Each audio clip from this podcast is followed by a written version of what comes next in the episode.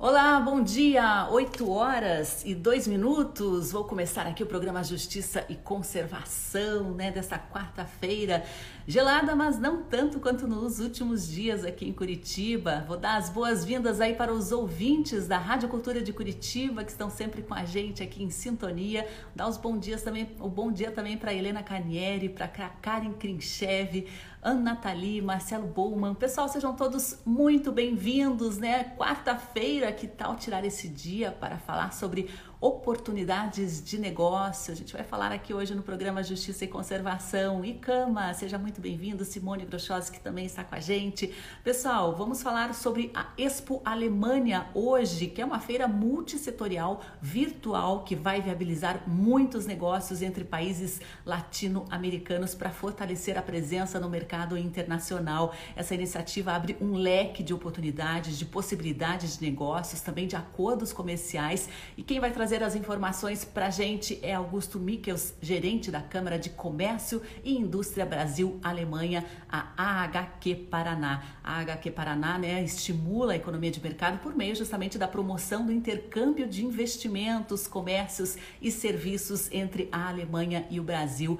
além de promover essa cooperação regional e global entre os blocos econômicos. E essa é a missão justamente da Câmara de Comércio e Indústria Brasil Alemanha, uma entidade atualmente que é dirigida pelo conselheiro de administração e cônsul honorário da Alemanha em Curitiba.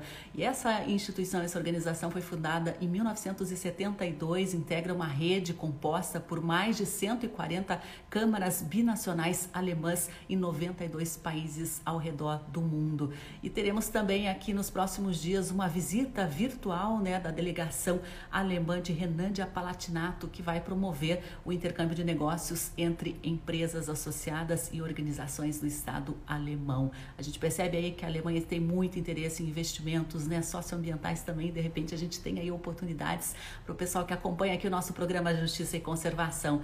E como não deveria deixar de ser, né? Hoje vamos falar também sobre meio ambiente, vamos trazer muitas informações a respeito dos polinizadores, vamos falar sobre as simpáticas abelhas sem ferrão. Você sabia que sem abelha nativa não há floresta preservada? Então, hoje nós vamos conhecer um pouquinho mais sobre esses animais incríveis nativos aqui da Mata Atlântica. O nosso convidado para falar sobre esse tema é Jefferson Belenda, ele que é melipolinicultor, empresário e produtor agroflorestal. Pessoal, sejam todos bem-vindos. Beth Moura está dando bom dia aqui, Jeff Belenda já está acompanhando. Seja muito bem-vindo, Jefferson. Vitor Costa também, Lili Matinhos.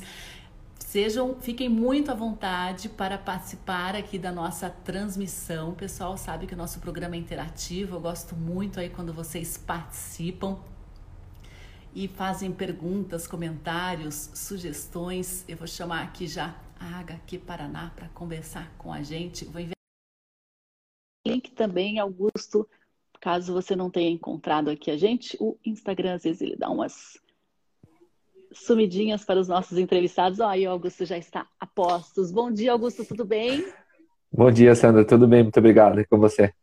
Tudo bem. Então, temos aí uma perspectiva de ótimos negócios, intercâmbio de investimento, mas esse ano vai ser tudo meio virtual, né? Vamos ter que mobilizar aí para. Afinal, o pessoal, os empresários também já estão mais acostumados com essas reuniões virtuais. Acho que isso não vai ser problema, bem pelo contrário, pode ser uma grande oportunidade, né, Augusto? Sim, não tenha dúvida. Estão bem adaptados e será sim uma grande oportunidade. É, eu queria falar que você falasse um pouquinho para a gente começar, né? Eu dei uma introdução aí, expliquei um pouco da missão e do trabalho da HQ Paraná e de outras é, câmaras no Brasil e mundo afora, né? Queria que você falasse uhum. justamente sobre esse papel no ramo de intermediar investimentos, investidores e negócios, né? Isso é muito importante, essa conversa. Sim. Bom, é, dadas as circunstâncias atuais, né, a Câmara tem atuado também, tem empregado seus esforços na tentativa de manter as empresas e os investidores conectados. Né? Então, nesse sentido, ela atua buscando eventos virtuais e busca convidar todos os associados e também não associados para que participem, por exemplo, de feiras virtuais e também de rodadas de negócios. E são dois grandes eventos que dos quais a Câmara vai participar um agora no final de junho e outro no começo de julho. é, esses, essas rodadas de negócio, elas vão funcionar de que forma? O que, que vai ser trazido aqui para os empresários brasileiros e o que, que pode ser levado também para fora em forma de, de novos negócios e investimentos? Tá, vamos lá. É, eu começaria falando pela rodada de negócios, tá? Trata-se de uma recepção virtual uh, de uma delegação de um estado alemão, Rheinland-Pfalz, que visitará três estados brasileiros, né? o Rio Grande do Sul, São Paulo e, por fim, o Paraná. Nessa delegação, existem diversas empresas né, em, segmentos distintos que procuram parceiros comerciais aqui no Brasil, né, especificamente nesses três estados, e também a Santa Catarina, né, um estado vizinho nosso. É, eles procuram parcerias comerciais, procuram, por exemplo, distribuidores dos seus serviços ou produtos, né, prestadores de manutenção de serviços específicos, e é uma tentativa do governo alemão, especificamente desse estado, em ampliar os seus negócios. Trata-se, sobretudo, de internacionalização. Então, uma empresa paranaense, associada ou não, que esteja ligada a esses movimentos, né, essas interações ela pode fazer parte e pode, depois de uma primeira conversa, é, começar a alinhar ou estreitar relações para então fechar um, um, acordo comercial. Então, esse é um movimento bem importante, significativo e que mantém a, a digamos assim, a roda econômica ativa, girando mesmo, né? Então, esse seria um primeiro movimento que passa pela atuação da Câmara. E um segundo movimento é a Expo Alemanha. Trata-se de uma feira multissetorial que envolve todas as câmaras da, alemãs da América Latina, tá? é capitaneado pela Câmara do Equador e que vai agregar mais de 300 mil pessoas, tudo em ambiente virtual. Né? É um, um cenário no qual existem pavilhões virtuais e dentro do qual as empresas podem escolher os seus, as suas modalidades de stand, né? Para se apresentar, conhecer novas pessoas, fazer reuniões B2B, troca de cartões virtuais. Então, são dois grandes movimentos e os dois são permeados, sobretudo, pelo termo internacionalização, né? Expansão de fronteiras e fazer negócios com países distintos. Augusto, é interessante que vocês buscam, né? Desde startups até negócios já grandes, consolidados, né? Existe mercado e oportunidade para todos sobretudo para as empresas que estão começando, porque eu entendo que esta, este ambiente de conectividade né, é muito próximo já dessas empresas de tecnologia, né, essas startups, acho que é, caminham muito bem nesse cenário. Naturalmente, as empresas grandes também, né, elas, elas têm uma flexibilidade muito grande e entendo que transitaram muito bem, passaram para esse novo estágio né, de trabalho, de ambiente virtual, de home office, passaram muito bem. Então, aquelas grandes empresas em, em ações estratégicas de marketing, elas podem fazer parte, eventualmente buscando novas parcerias estratégicas. E as empresas de menor porte também podem participar, devem participar, para alimentar uma rede, ampliar sua rede de networking e, eventualmente, é, buscar um, fechar um negócio com uma empresa que anteriormente eles sequer faziam ideia de que existia e que poderia ser uma parceira deles. Né? É bem democrático, digamos assim. A gente vê né, uma evolução política muito grande na Alemanha, né, uma busca de uma retomada verde industrial, né, novas tecnologias, muito investimento né, para essa retomada verde é, alinhada com questões da sustentabilidade, da preservação de recursos naturais. Né. A gente percebe também um, um, uma, uma questão política um pouco invertida aqui no Brasil nesse sentido, nesse rumo, né, mas há ainda muito interesse internacional em empresas brasileiras ou, ou Augusto, essa, essas questões políticas podem interferir negativamente nesse intercâmbio de negócios? Bom, o aspecto político é sempre muito sensível, né? E a Alemanha tem no Brasil um parceiro estratégico já de longa data. E eles observam atentamente todo o movimento político brasileiro. Naturalmente, que pela questão pandêmica e por ela ter sido é, mais politizada no Brasil do que lá, talvez, né? É até importante dizer que passa muito pela minha opinião, não é uma opinião Câmara propriamente, mas, enfim, os alemães estão atentos aos movimentos é, políticos nacionais e mesmo que haja algum, alguma rusga, digamos assim, no trato diplomático, né, é, a Alemanha entende que o Brasil tem um potencial e tem de fato, sobretudo no campo energético das reno, energias renováveis, né, e também da ampliação da infraestrutura brasileira. O Brasil ainda depende mais, tem campo para crescer nesse aspecto. Então, os alemães, de maneira geral, veem com bons olhos os brasileiros, o Brasil como um todo, e entendem que sim, aqui o país é um local de investimentos, investimentos estratégicos, né? Então, a questão do hidrogênio, muito caro aos alemães, eles, digamos assim, estão na vanguarda, dominam a tecnologia da utilização desta fonte energética como um recurso para mover a sua indústria, né? E o Brasil tem campo para isso, né? Tem, a gente fala também de outras energias, outras fontes energéticas, né? Energia solar, energia eólica.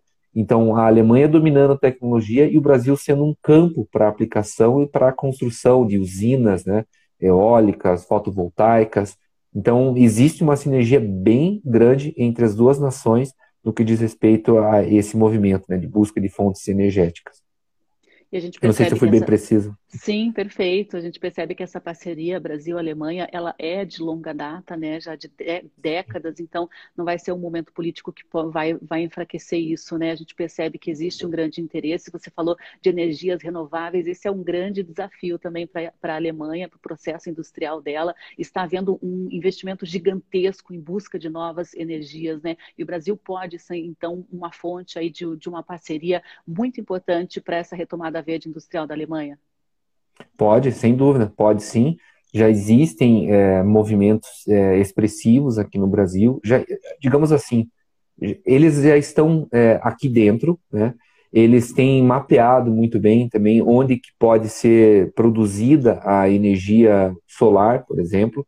É, então, é, esse pode ser um trampolim, uma, pode ser um, um ponto no qual o Brasil se prenda e fortaleça ou resgate a sua interação econômica com a Alemanha. E a partir disso, é, novos negócios surjam, né? Sobretudo também se houver, é, assim, é, também vou, faço questão de destacar, é uma opinião mais do Augusto do que da Câmara.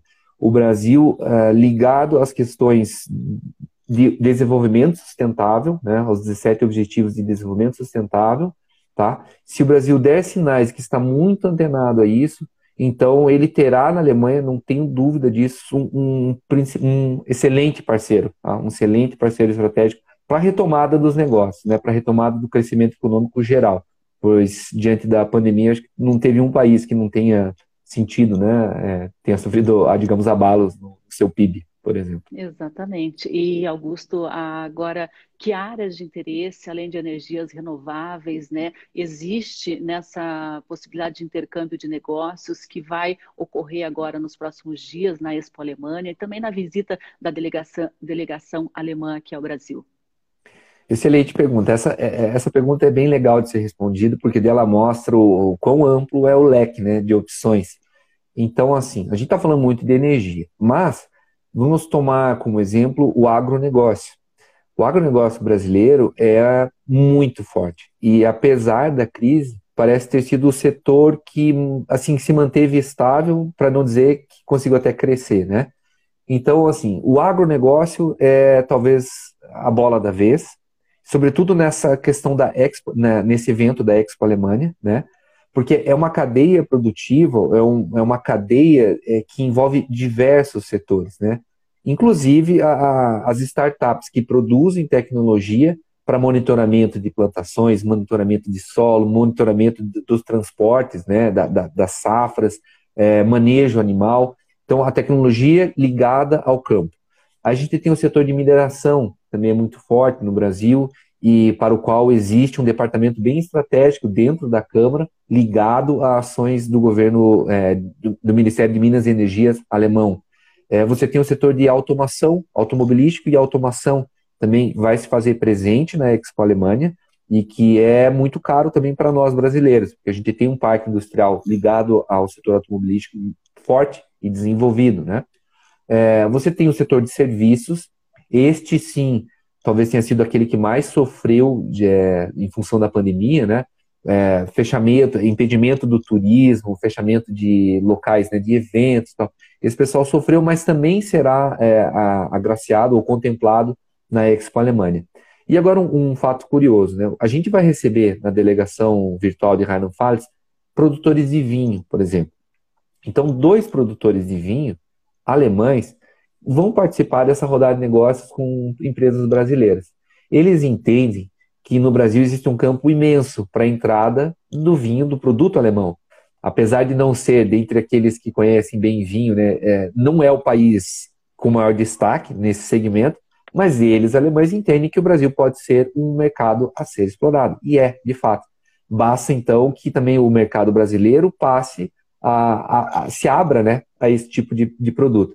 Então, eu estou citando na, na Expo Alemanha alguns setores e cito na rodada virtual também produtores de vinho, fabricantes do, de calçados, você tem empresas do setor metal mecânico, siderúrgica, você tem até uma, uma empresa que desenvolve software, ou seja, é, é multissetorial, tanto na delegação virtual quanto na Expo Alemanha. São muitas oportunidades. Agora, Augusto, como que Sim. é possível ainda se inscrever, é, comprar esses estandes virtuais? Como que vai ser a organização desse evento, que vai ser de forma absolutamente digital este ano?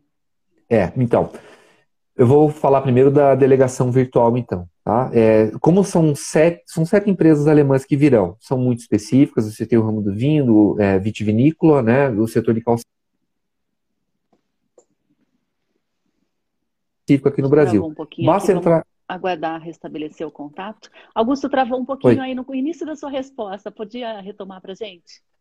Tá, então eu, eu dizia que eu ia começar pela delegação virtual. São sete empresas participantes, não sei se consegue ver minha mão aqui, são sete empresas Sim. participantes. É, vitivinícola, calçados, metal mecânica e tecnologia, tá? Essas empresas têm um perfil mais específico e querem algo específico aqui do Brasil também. Mas para participar, Basta que a empresa brasileira queira, simplesmente. Eu tenho entrado em contato com diversas empresas aqui, estendendo o convite e explicando a eles que trata-se de um evento gratuito, bastando apenas agendar um horário para ter a reunião B2B virtual com o, empresaria, ah, empresariado lá alemão, tá? Agora, da Expo Alemanha, a situação é diferente. Como ah, existe a aquisição de stands, né? Então é feira, é necessário. Né? É, é uma feira. Então a empresa precisa a, fazer um investimento, né? Dependendo do tipo de stand que ela quer. Mas tudo isso passa por nós aqui na Câmara do Paraná. A intermediação é feita por nós, nós recebemos os valores, inclusive, é, formalizamos um contrato, damos as instruções preliminares de como se cadastrar na feira, é, damos as configurações dos stands, o que tem que ser feito de material gráfico, por exemplo, vídeos e tal, e todo o suporte posterior será prestado pela Câmara do Equador que criou uma plataforma para isso. Então, assim, é, eles tentaram ao máximo reproduzir uma feira é, presencial mesmo. Existe um pavilhão, existe uma entrada principal, você entra nessa entrada, né, entra pela entrada principal e escolhe os estandes que quer visitar. Ou, dependendo da tua modalidade de, de, de expositor, você pode ser um expositor, inclusive palestrante, entrar numa sala de conferências e falar por 30 minutos a respeito da tua empresa falar da tua expertise, do teu portfólio de serviços e produtos, né? E posteriormente fazer uma troca de, de contato, troca de cartão, digamos assim. Então eles tentaram ao máximo reproduzir uma feira convencional, né? Mas nos modos virtuais. E reforçando, tudo passa pela Câmara do Paraná em termos de inscrição. Contato é comigo, contato pode ser com a minha colega Marcela, por e-mail, WhatsApp, a gente atende de todas as formas viáveis. É, a gente sempre trabalhou né, com essa noção de feira, aquele aperto de mão, aquele olho no olho, uhum. né, aquela pegar fisicamente o produto, né, conhecer ali quem está por trás do desenvolvimento dessa tecnologia, a gente tem que arrumar formas, né, de suprir essa, essa maneira de fechar negócios por, no meio virtual nesse momento de pandemia. Mas Augusto, vocês têm uma estimativa de, de quanto pretendem fechar em negócios ou, ou é só um início de conversa? Como que vocês estão prevendo aí a, a questão é, de monetização dessa feira?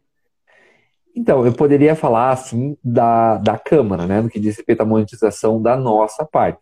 Nós somos membros de uma, de uma rede de câmaras, né, e eu citei no início que a, a Câmara do Equador capitaneia este movimento da Expo Alemanha e envolve 22 câmaras da América Latina.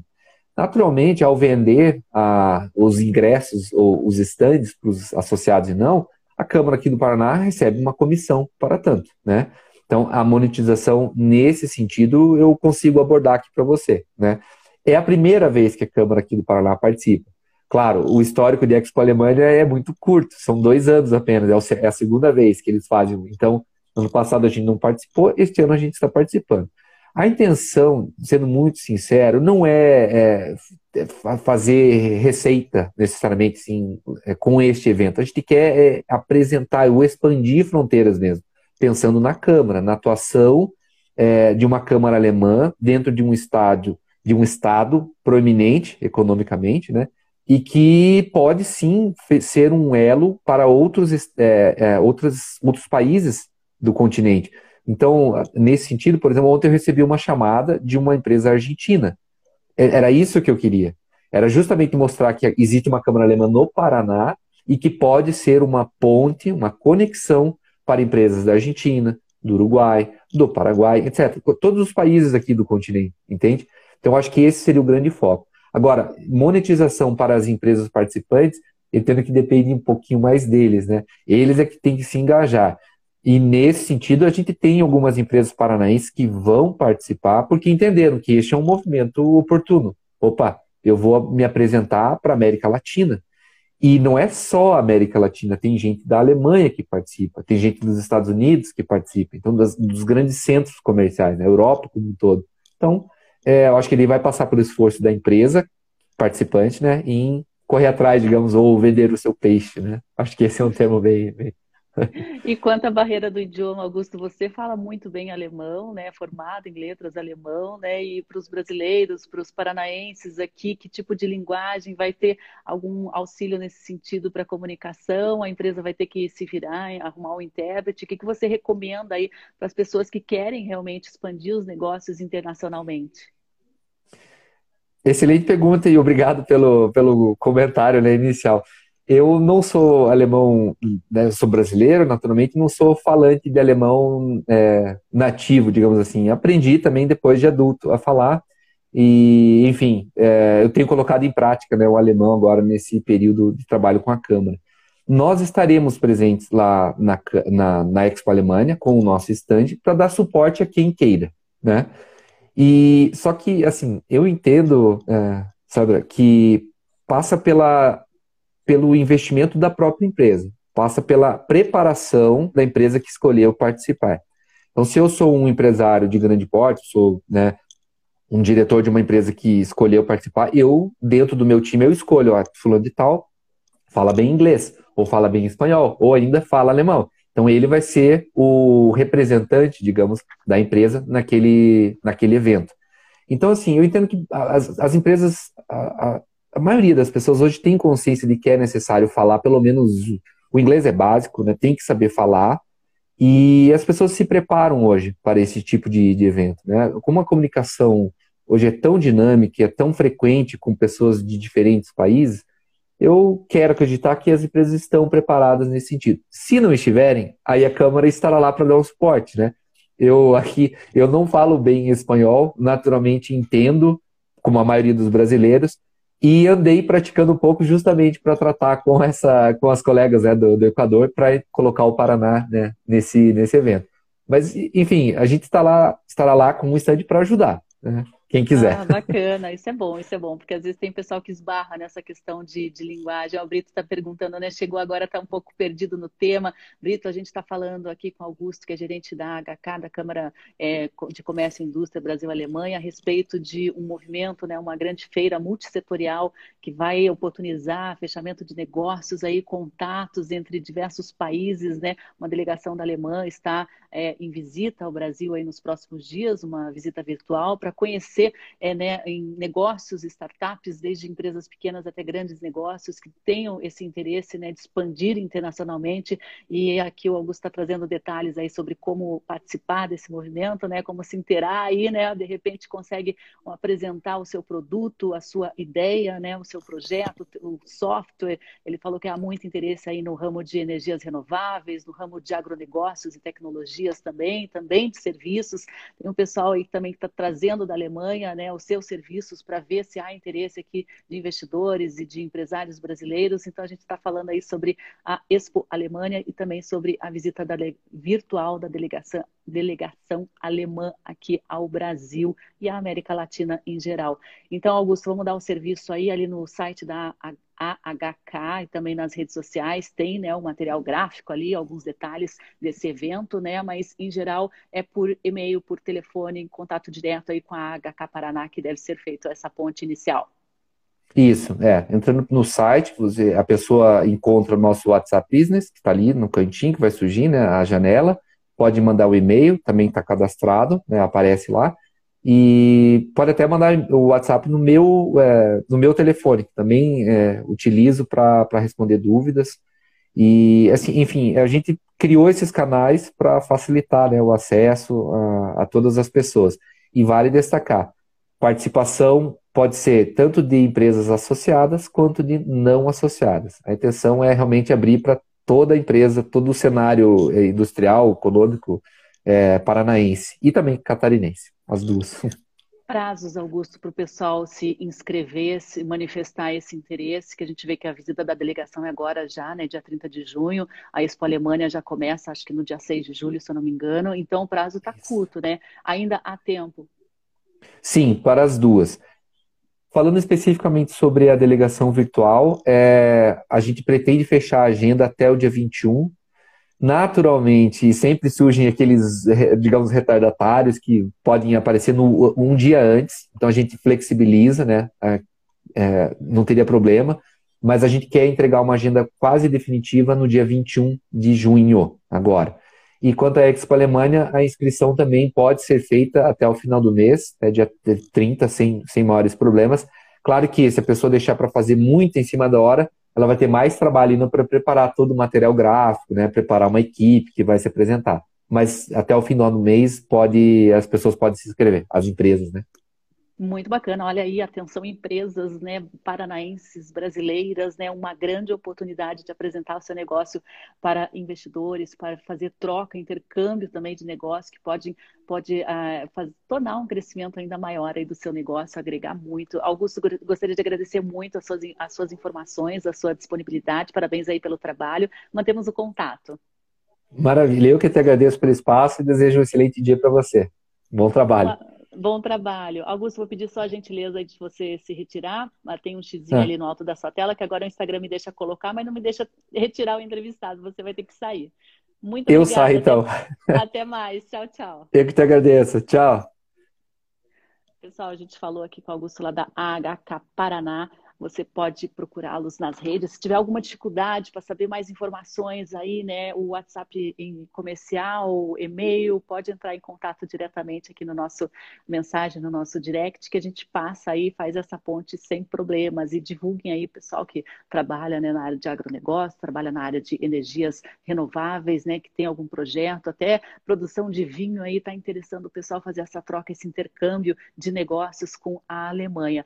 Agora vamos falar um pouquinho sobre meio ambiente. A gente vai falar muitas curiosidades aqui hoje sobre as abelhas sem ferrão. A gente está acostumado né, a ver por aí muito aquelas abelhas é, típicas, né, que picam, que assustam a criançada. A cria adulto também, né? Tem muita gente com fobia de abelha, mas tem umas abelhinhas que são muito simpáticas, que são as abelhas sem ferrão, são inofensivas e ainda prestam serviços gigantescos, né? Aliás, né, Jefferson Belenda, elas garantem a nossa sobrevivência. Deixa eu apresentar o Jefferson aqui. Ele trabalha com a produção, né, com a criação de abelhas sem ferrão, é um grande conhecedor aí, né? Trabalha também com a produção de mel, com estudo também dessas populações de abelha. Bom dia, Jefferson, seja muito bem-vindo. Obrigado, bom dia. Bom dia a todos que estão participando. É, então, Jefferson, estava comentando aqui que as pessoas normalmente conhecem aquelas abelhinhas tradicionais, né, que são ali amarela, com uma lista preta, uma lista amarela, e tem um ferrão que é dolorido, né? Essa abelha, então, não é brasileira? Não, não. Essa abelha, ela é considerada, ela é conhecida como africanizada, né? Ela, na verdade, ela é um híbrido entre a africana e a abelha europeia, né? Que é o gênero Apis, né? Elas são conhecidas como apis mellifera. Então, ela domina o mundo inteiro, pelo, também pelo valor comercial do seu mel, né? Então, são muitas toneladas. E as abelhas sem ferrão são é um grupo de abelhas muito especializado, né?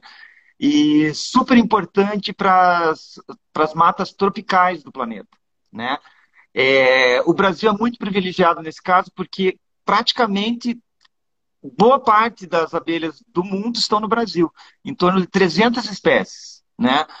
O meu foco são as abelhas da Mata Atlântica Paranaense, tá? Aqui em torno, temos em torno de 30 é, espécies de abelha aqui, né? A maioria dessas abelhas estão na Amazônia, né? Então, a, a, a gente trabalha com as abelhas aqui endêmicas do aqui da região de, de Morretes, tá? E as abelhas da Mata Atlântica, né, elas são muito importantes, porque acho que sem essas abelhinhas sem ferrão, a Mata Atlântica praticamente não teria condições de persistir, Jefferson. Correto, isso é uma observação mais importante, né? Eu acho que tem três coisas que, que, que atrapalham muito, né? Que é o desmatamento, né? Os agrotóxicos, né? É...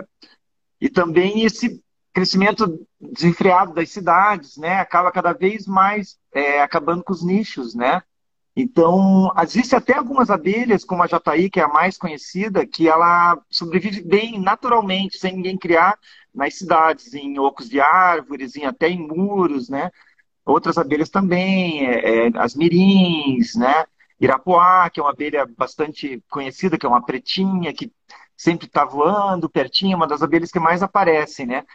Mas elas têm uma característica de serem um pouco invisíveis, né? Porque essa é a grande arma das abelhas sem ferrão, serem invisíveis, né? Porque muitas das pessoas não conhecem, são abelhas até no Brasil, a, a, no, no, descobrimento, era o, o, mel das abelhas sem ferrão era o único adoçante que tinha aqui, né? Então, com o tempo, quando começou a vir a primeira a abelha europeia, né, a apis, foi se deixando de lado e praticamente ela foi esquecida no Brasil. Agora, a partir aí de uns 70 anos que elas começaram a ser criadas, né? Começou a ser um pouco mais conhecida. Hoje em dia tem um pequeno comércio de, desses produtos, como mel, a própolis, né? o pólen um pouco mais difícil de encontrar, mas também temos, né? E agora, a grande importância das abelhas sem ferrão na floresta, porque, é, veja, a, a apis ela é, tem um tamanho grande, né? Em torno de 13 milímetros. As abelhas sem ferrão ela tem de 1 milímetro até 10 milímetros. Né? Então elas têm uma, uma diversidade muito grande de tamanho e, e, também forma. Então elas, elas se adaptaram junto com as, com as flores. Quando surgiram as flores aqui na, na Mata Atlântica, surgiram as abelhas para polinizar. Também existem outros animais que polinizam, né? Mas elas são os principais. Então, a gente perdendo essas espécies, naturalmente não algumas flores, algumas árvores são polinizados somente por essa espécie. Então, essas árvores vão, e, e plantas vão estar condenadas à extinção, porque não tem um polinizador.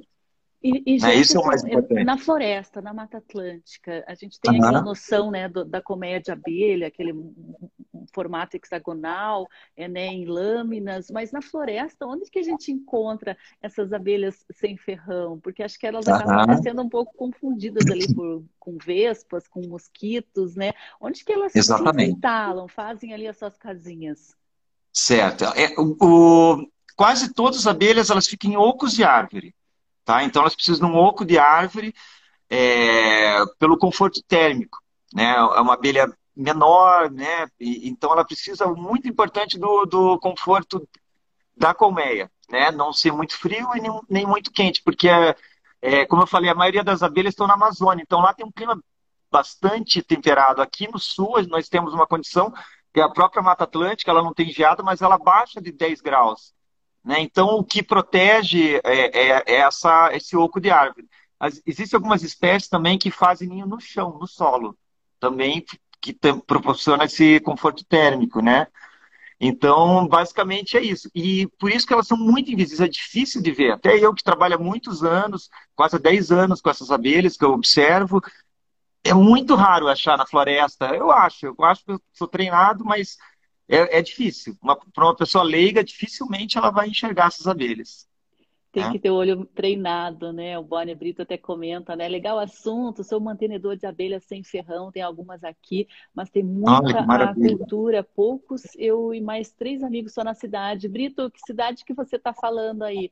A Eliane ah, também comenta né, que as abelhas sem ferrão na casa de Guaratuba é, fizeram um ninho e se desenvolveram dentro da churrasqueira uns cinco anos e nunca tiramos nada do mel, né? Isso é importante ah, também, né? Porque é uma relação aí de milênios de exploração das abelhas, né? Da produção Exatamente. com a produção de mel. Eu queria que você comentasse sobre isso, porque as, elas têm uma função muito maior do que é nos servir uma geleia, né? Exatamente. O... Tem uma diferença muito grande desse mel do mel da Apis, né? Que o mel da Apis, ele é muito usado como adoçante. Ele é maravilhoso, o mel da Apis também é muito bom como remédio historicamente pelos nossos avós, né? Pelos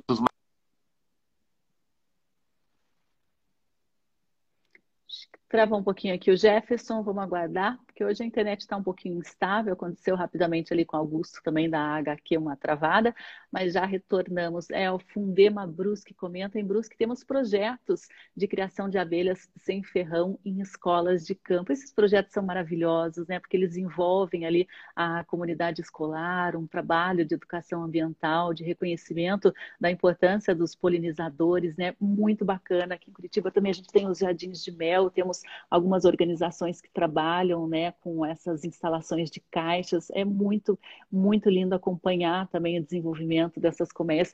Perdi o Jefferson aqui, mas já estou capturando de novo, pessoal. Jefferson, okay. um pouquinho ali. É, uhum. A gente estava comentando ali sobre essa questão da exploração das abelhas, né? Se puder retomar.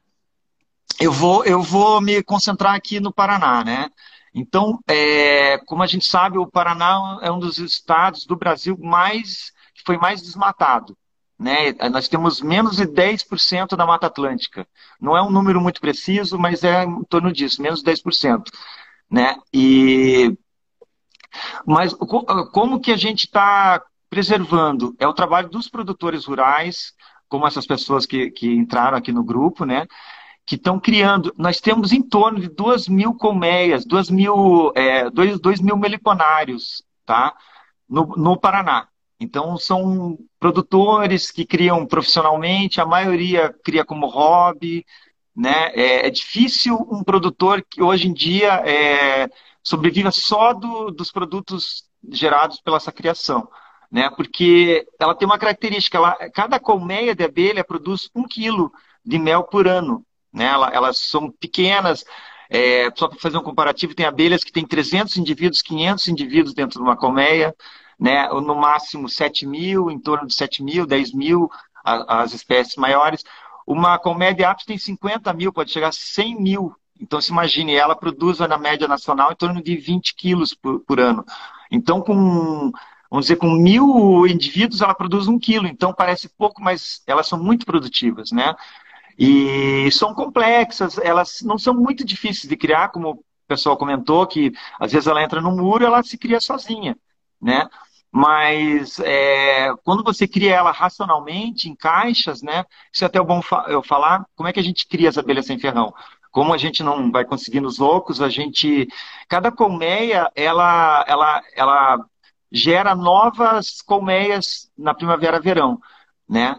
E a forma que os nossos produtores é, Normalmente, para a gente sempre pegar a genética, as espécies da floresta, você cria umas iscas, põe uma isca na árvore para essas novas enxames entrarem. Né?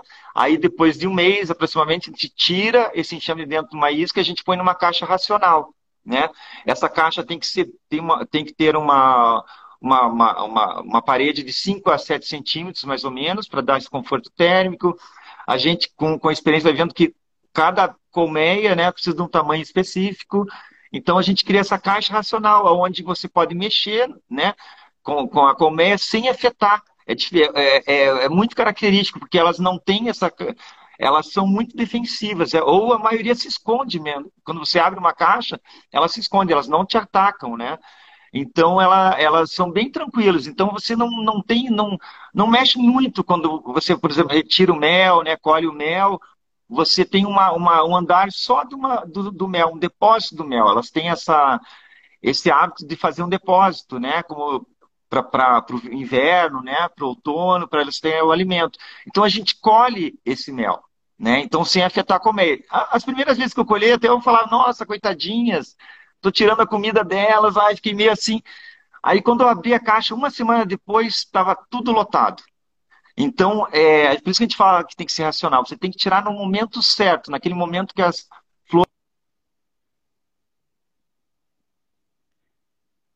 Ai, que pena, deu mais uma travadinha aqui. Ó, a Claire até comenta, né? Fiquei tão feliz em encontrar o enxame de mandaçaia na natureza, no bosque municipal da minha cidade. Claire, você está falando de qual cidade? Aí me atualiza. Acho que está um pouquinho instável ali o sinal do Jefferson. Jefferson, tenta colocar no 4G, que daí eu já te na hora que você cair aqui da live, eu já te recoloco. Às vezes no 4G fica um pouco mais estável o sinal do que no Wi-Fi, tá bom? O Wi-Fi às vezes dá uma falhadinha aí em tempos nublados. Ó, o Marcos Rosa Filho, da Eco Guaricana. Aqui na Eco Guaricana temos mandaçaias e vamos implantar um meliponário. Parabéns ao OJC pela excelente pauta. Obrigada, Marcos. Valeu. A Dinamioco está com a gente aqui. Adriana Morim, bem-vinda. Ah, a Claire está em Tubunas. Legal, Claire. Muito bem-vinda. Vou colocar o Jefferson de novo aqui. Jefferson, tenta colocar no, no 4G aí a sua transmissão, porque acho que o sinal do, do Wi-Fi aqui hoje está deixando a desejar. A gente está falando com o Jefferson Belena, ele que é meliponicultor, né, empresário, ele criador de abelhas sem ferrão. A gente está trazendo algumas curiosidades aí sobre esses insetos, né, sem as abelhas sem ferrão a Mata Atlântica não seria possível.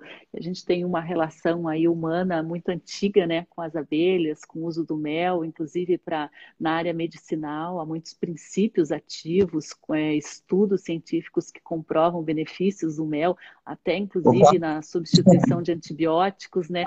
Às vezes são muito mais eficazes, muito mais naturais, muito mais benéficos para a saúde. Oi, Jefferson, colocou no acho que ficou um pouquinho melhor aí. Olha, a Simone Sim. comenta aqui, né, que ela é apicultora e está começando com abelhas sem ferrão. Uma grande preocupação com essas abelhas sem ferrão é na barragem do Biringuava. Qual o cuidado que está sendo tomado? Né? A gente vai ter aqui uma, um alagamento muito grande de uma área verde né, para a criação de uma nova barragem de abastecimento uhum. de água na região metropolitana de Curitiba. Eu acho que serão uhum. afogadas milhares e milhares de abelhas que vivem naquela região. Né? Infelizmente. Um infelizmente. É, não tem, é muito difícil você é, resgatar essas abelhas, como eu falei, elas vão estar em ocos de árvores ou né, no solo. Então, é, muito, é quase impossível de você buscar, vai ter, teria que cortar a árvore, tirar aquele espaço da, da árvore estão os tocos, transferir para uma caixa racional, né? E, mas não é difícil é, recuperar. Né? Eu acho que na, na, nos entornos tem, teria que ter um trabalho bastante importante, acho que reunir os empresários junto com os nossos gestores, né? Para dá para fazer em torno da barragem mesmo, se fazer essas caixas, recuperar, né? Você identificar primeiro identificar as espécies que estão ali, né? E recuperar essas espécies, colocar novamente. Como eu falei, existem muitos produtores, né? E, e então esses produtores têm, é, guardam essa riqueza, essa genética, né? Então perpetuam essa genética. Né? No meu caso, eu estou na Mata Atlântica, eu tenho, eu tenho o privilégio de ter um sítio em Morretes, no Rio Sagrado, né? então é, é em torno de 10 anos mais ou menos, né? então naturalmente essa, eu encontro essas abelhas na floresta. Né? Eu crio atualmente 11 espécies de abelha, né? Como te falei, é, o Paraná tem em torno de 30 espécies. Eu visualizo em torno de 20 espécies ali dentro do, do meu terreno, né? Que eu visualizo nas, é bastante. Então tá, é um ambiente muito preservado. Né? essa área aqui de Morretes é a, é a área de Mata Atlântica de extensão mais, mais importante que tem no mundo. Né? A gente fala Brasil, mas é o mundo. Né? E então é, teria que fazer essa observação nesses locais, né, que estão e recuperar, colocar essas colmeias novamente, porque sempre sobrevive. Elas, né, vamos dizer, onde a parte é alagada vai realmente vai perder tudo, mas a parte que não é alagada o pouco que sobrevive, elas se recuperam ano a ano, desde que não seja desmatado.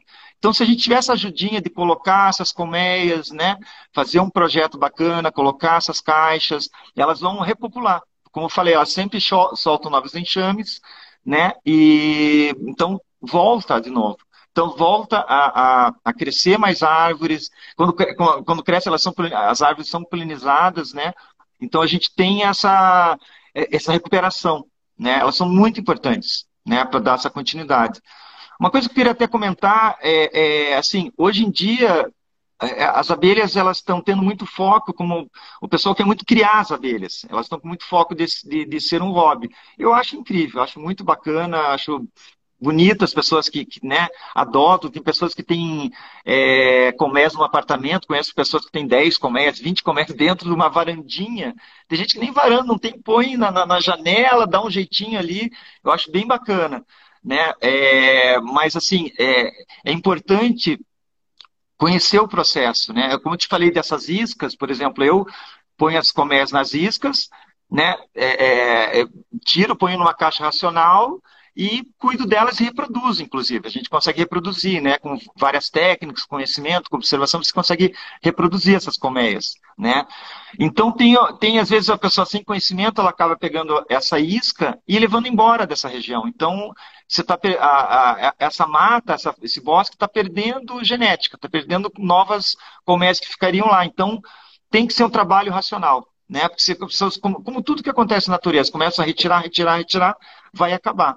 Né? Então é importante que as pessoas, quando forem comprar uma caixa, tenham um produtor é, regularizado, com rastreamento das suas colmeias, que, né, como ela falou, uma mandaçaia. É bem difícil ver mandaçaia realmente na natureza. Né? Apesar que ela tem um ninho muito chamativo, né? ela, ela faz uma entrada de barro, né? que é muito bonita, né? E, mas é, é, não é fácil, né? Então, o ideal é comprar um, as suas colmeias de um produtor, regular, que, ele, que ele tenha a comprovação que ele tem as colmeias, né? que ele não está retirando da natureza, que é um enxame que ele é, reproduziu. Né? Isso, esse processo é bem importante para a preservação, da, para a conservação da, das nossas espécies de abelhas. Né? Nossa, é um alerta importantíssimo. Eu nunca tinha parado para pensar sobre isso, né? Sobre a origem, Sim. essa retirada, né? essa extração, é que uhum. um comércio de um pet aí que a pessoa retira da natureza, né? Para vender, para comercializar, acaba causando esse desequilíbrio. A Inês também comenta, né? Tem uma colmeia de mirinzinha e não sei mexer com elas. O que acontece aí quando aparece, né? Uma colmeia, ou a pessoa acaba adquirindo e daí não sabe é, mexer. Essa mirinzinha tem alguma característica específica? Jefferson, você tem alguma dica aí para dar para Inês? Claro, claro. Ela, bom, provavelmente ela deve ter comprado numa caixa, né? A mirim é uma, uma espécie muito rústica, ela é muito adaptada. Tá? Dentro da cidade, da cidade existem bastante mirins também, né? No caso dela, às vezes acontece assim, o que, que acontece? A pessoa, como eu te falei, né, um produtor ainda iniciante, não, não conhece o processo, ele, ele pega uma, uma isca, transforma, põe numa caixa e vende rapidamente.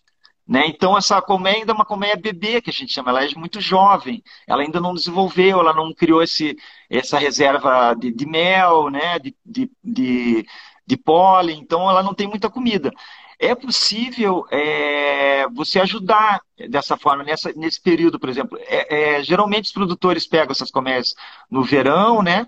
E vendem. Daí você está entrando no inverno, onde não tem mais flor. Né? No, no outono e inverno não tem mais flores. Só algumas flores de inverno existem, né? Mas geralmente é difícil. Você pode dar um, um mel, por exemplo, mel de ápice mesmo, põe um potinho dentro da, da colmeia e dá um pouquinho de mel, bem pouquinho tá? As abelhas vão, vão, vão comer esse, vão, vão pegar esse mel e vão produzir, vão se alimentar desse mel.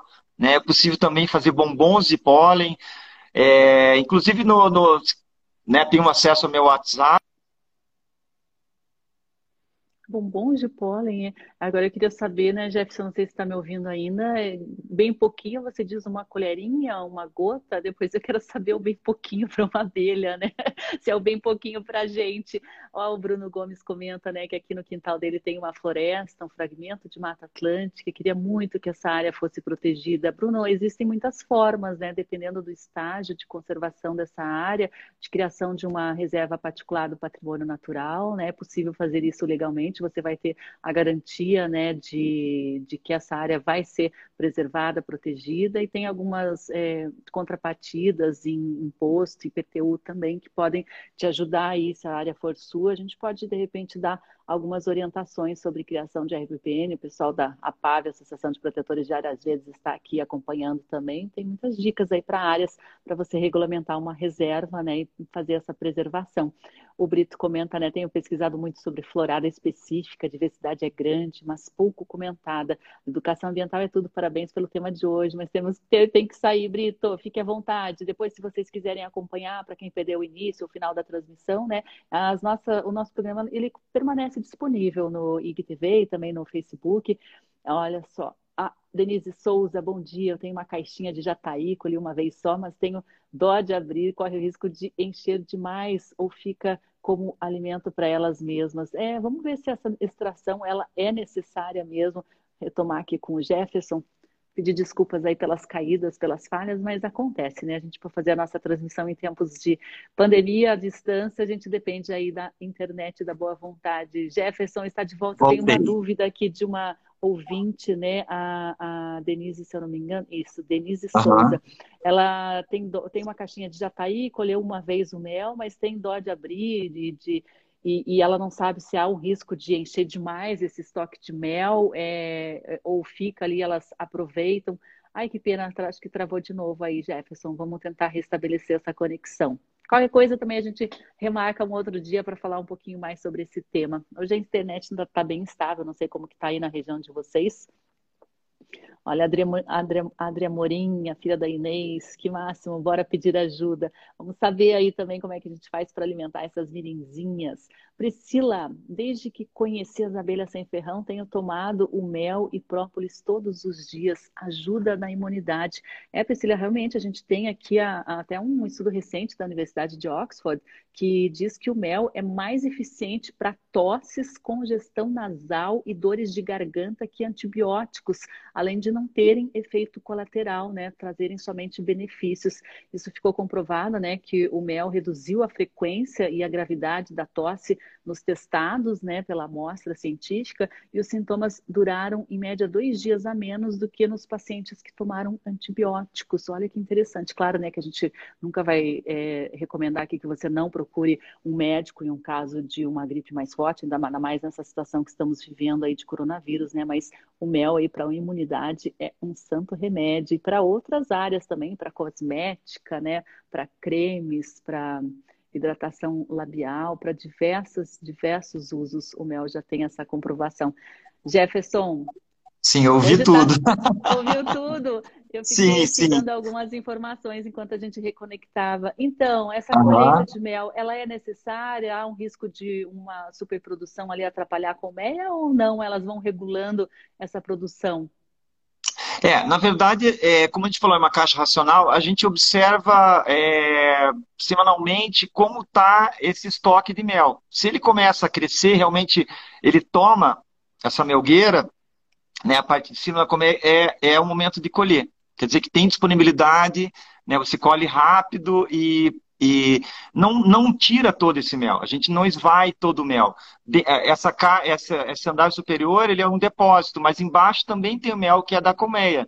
Então você não mexe nesse mel da colmeia. Esse mel de cima da melgueira a gente não retira 100%, a gente sempre mantém ele, né?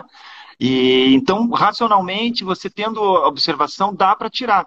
Agora, uma pessoa que tem uma colmeia, ela pode tirar, um, vai com uma seringuinha, fura é, essas colmeias elas não fazem favo de mel, elas fazem um, um pote de mel, como se fosse uma forma ovoide, né? Então você fura ali com uma, um garfinho, enfia uma, uma seringa e puxa ali. Não precisa ser com a agulha, né? Sem agulha você puxa para você degustar, porque esse mel ele é um mel medicinal, ele é um mel muito raro.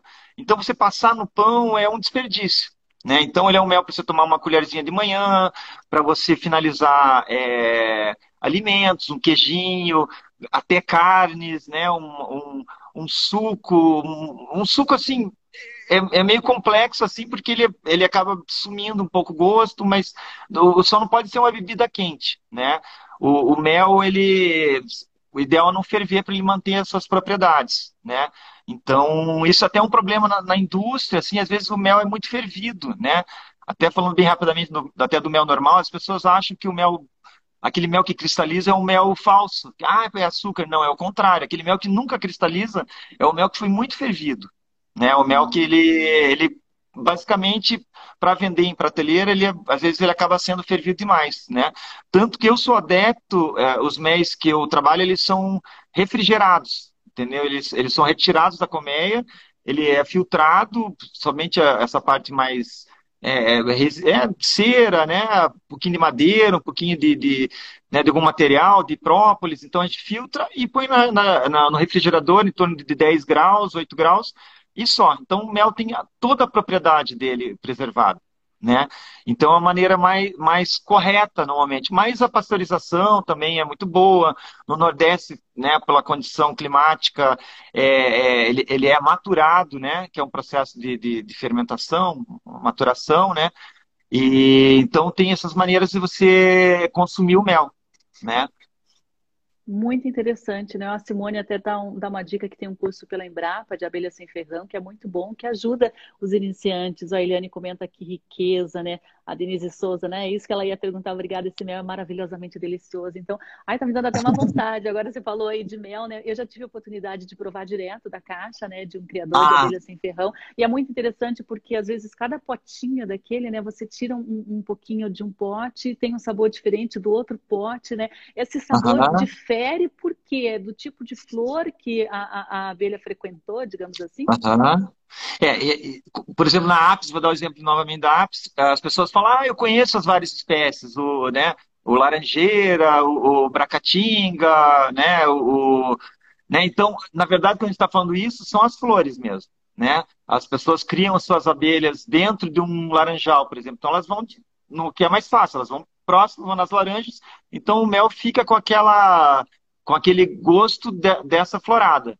Tá? E tem a enzima da abelha, porque o mel, ele, na verdade, ele, é, as abelhas sugam o néctar das, das flores e ela, elas têm um órgão específico, né? Não é o estômago delas, nada, é um órgão, elas armazenam esse mel, que ele se mistura com, com, a, com essa enzima da abelha, elas é, armazenam esse mel e também tem o gosto da abelha. Né? É, é, como ela gosta de produzir, umas gostam do mel mais cítrico, mais ácido, outras gostam do mel mais denso. Então, é, é, é o gosto da, da, espécie.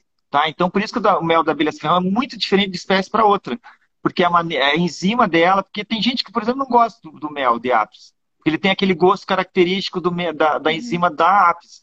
As abelhas ferrão é totalmente diferente. É, cada espécie é um sabor, né? E, e, tem as suas características. Mas a florada interfere muito, muito mesmo, sabe? Só que as abelhas se ferrão, por exemplo, na floresta, elas dificilmente vão numa árvore só, elas vão em várias.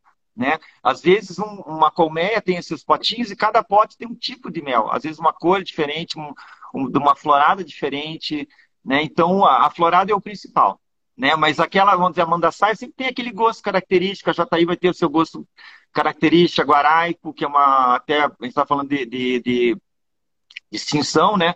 Tem algumas abelhas que correm risco de extinção, que são essas abelhas que só vivem em floresta, como a guaraico, a manduri, né? Existem várias espécies, várias espécies. A, lambiolis, que é uma abelha que tem um milímetro, ponto três, é muito pequena.